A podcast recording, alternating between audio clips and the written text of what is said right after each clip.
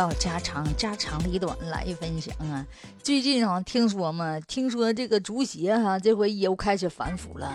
据说这个头两天不演那个《狂飙》嘛，这家伙这《狂飙》电影演完之后，我跟你说，这个足坛也掀起了一阵的这个。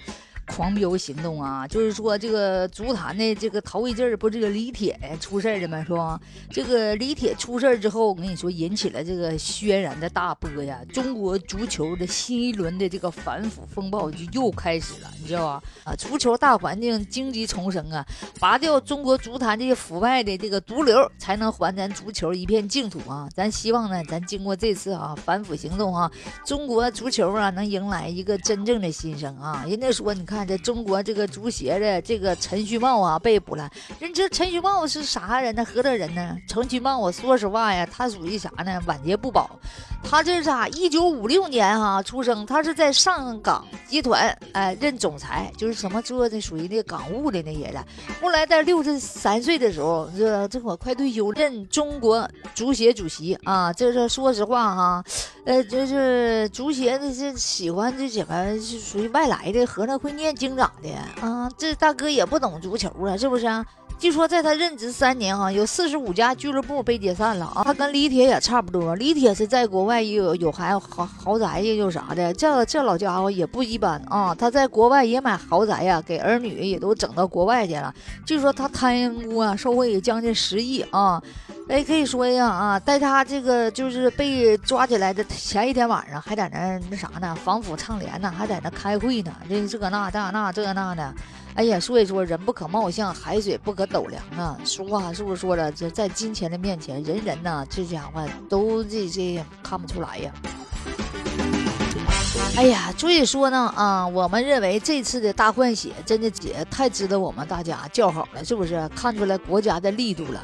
所以说呢，我们觉得哈，应该足球场上啊，还我们一个，哎呀，净土吧，啊，绿色的场地啊，应该给我们，给我们老百姓哈一份那种积极向上那正能量。你说在这个运动场上啊，这么健康的这个健儿们哈，这一个个的，说实话，怀揣着自己的私利。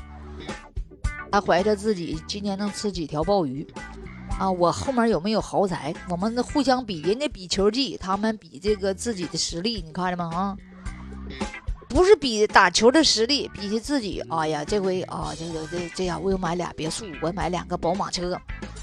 所以说，我们认为整场的这个足球的这个理念就不对，是不是？足球的这个观念不对，那这观念不对，你不能完全的赖这些球员，对不对？俗话说得好，是不是？那个上梁不正下梁歪呀，是不是？跟上面的头肯定有关系。首先，这属于啊，就属于足协的那个政治风貌就不对，是不是？就给带歪了。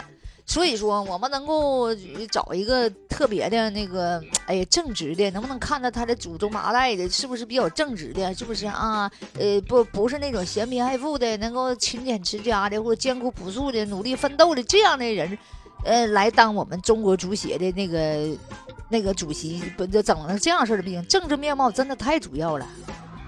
是不是这整个浪的思想都整歪了？天天寻思怎么贪污点，怎么受贿点。所以说，我觉得哈，这次可得大家伙儿要不投票也好，怎么的也好，是不是？反正是不能就让他们在那偷偷摸摸的，就贪赃枉法的，自己往自己兜里揣的，是不是？能不能选票啊？是不是？大家伙能不能选一个啊？大家伙投票行的，不能就随便的。你说整个外外行的，这港务局的，你说这玩意儿跑这当中国足协来的，你上哪说理去？打球的会吗？人队员讲话，他打球他啥不会，那能看懂啥呀？所以说，我认为哈，对对对，这个精神上的这个要求应该高一点，是不是？那你们咋认为的呢？欢迎你们下方留言。我是真的，我真的是无语了。这是足坛上，这个体育上都开始搞经济了，你这是不是？体育上搞体育的不搞体育，搞经济了。欢迎你们下方留言啊，看看有什么招咱这不能能抓点整治一下子，是不是？这出出出招啥的，你就不能旁门左道的都上来了，这啥呀妈呀？是不是？你们认为咋认为的呢？哎呀妈，太着急了。